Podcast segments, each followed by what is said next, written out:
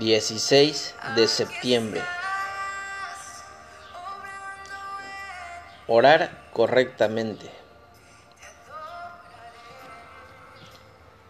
Admiro a las personas que anotan pedidos de oración en diarios gastados de usarlos todos los días, que mantienen un registro de peticiones y alabanza, y que los actualizan fielmente.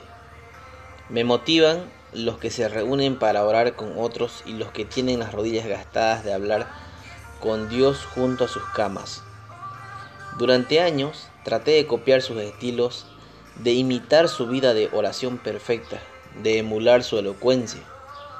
Luché para develar cuál era el misterio de sus vidas, anhelando aprender cómo orar correctamente. Con el tiempo, Aprendí que lo único que desea nuestro Señor es una simple oración que comience y termine con humildad.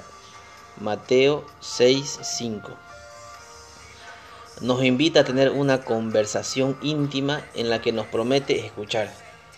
Nunca exige palabras o frases elegantes ni memorizadas.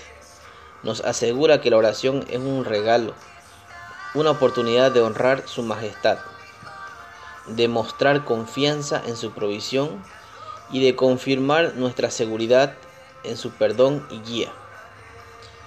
Dios asegura que escucha atentamente cada oración interior o hecha en voz alta,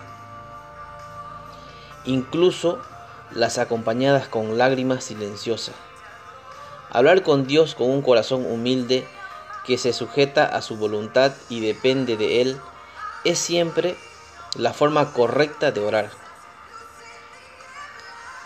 Señor, gracias por recordarnos que escuchas cada oración. Que tengas un hermoso día y recuerda invocar a Jesús como nuestro Salvador y Señor es la forma correcta de orar.